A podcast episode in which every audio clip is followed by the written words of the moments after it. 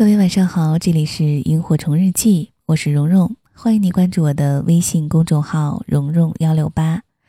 我们来看一下今天的标题：家猪重于熊猫，你能猜到是什么意思吗？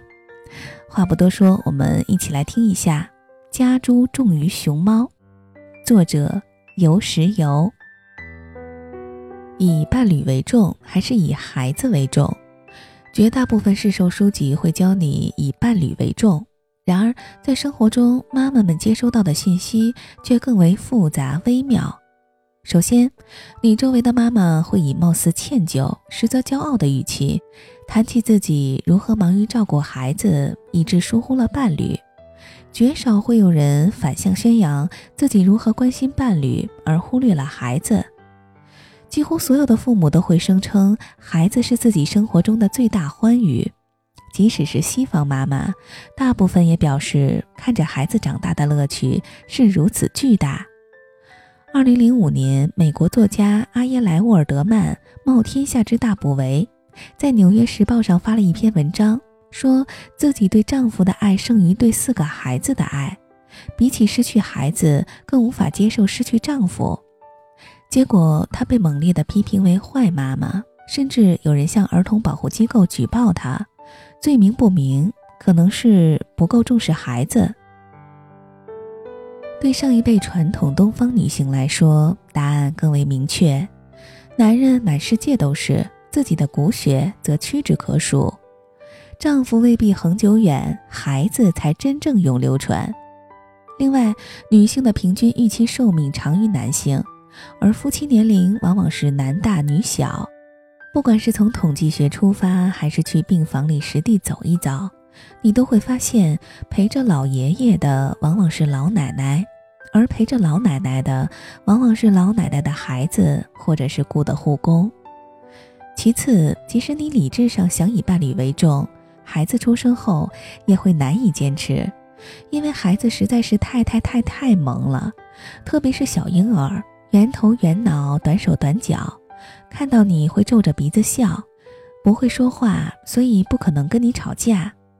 假如孩子的萌度堪比熊猫，伴侣的萌度也就是家猪，二者之间差着好几个数量级。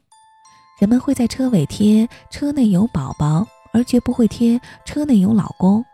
谁才是保护动物？一望可知。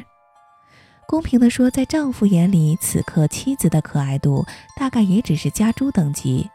本来这没有什么不好，毕竟“家”这个字就是屋顶下一头猪，无猪不成家。只是从前两只家猪会互相致意：“你今天过得怎么样？开心吗？要不要我下碗面给你吃？吃完一起压马路看电影。”现在两只家猪天天讨论代办清单和代付账单。还得压低声音，千万别把熊猫吵醒了。好不容易哄睡的呢。育儿不易，让熊猫吃饱穿暖拉好，健康乖巧上床睡觉。这短短的一句话里，其实包含着许多繁重琐碎的细节。当家猪们被这些细节淹没时，就会无暇关注彼此，不再为伴侣说甜蜜的话，做贴心的事儿。我们不再是共同面对世界的一对特立独行的猪，只是焦头烂额的两个熊猫饲养员。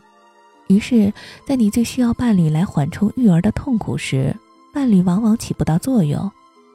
几十年来，关于婚姻的研究都指向一个共同答案：孩子出生后，夫妻间关系会受伤，感情会下降，孩子才是真正的婚姻杀手。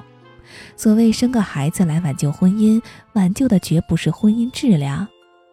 而在小孩长大离家后，有些夫妻感情会触底反弹，有些则发现彼此已经无话可说，索性分道扬镳。讽刺的是，只有在婚姻破裂时，妈妈们才会被教导应以伴侣为重，毕竟孩子需要稳定温暖的家庭。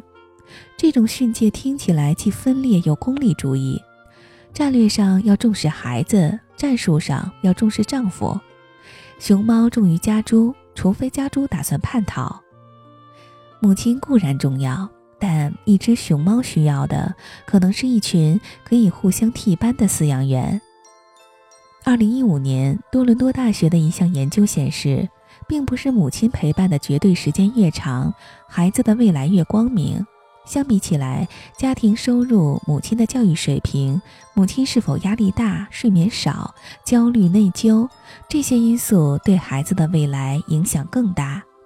总而言之，如果母亲能够重视自己，没准孩子长得更好。琼瑶曰：“一个破碎的我，怎么帮助一个破碎的你？伴侣家猪且不论，自己这头家猪最好重于熊猫。”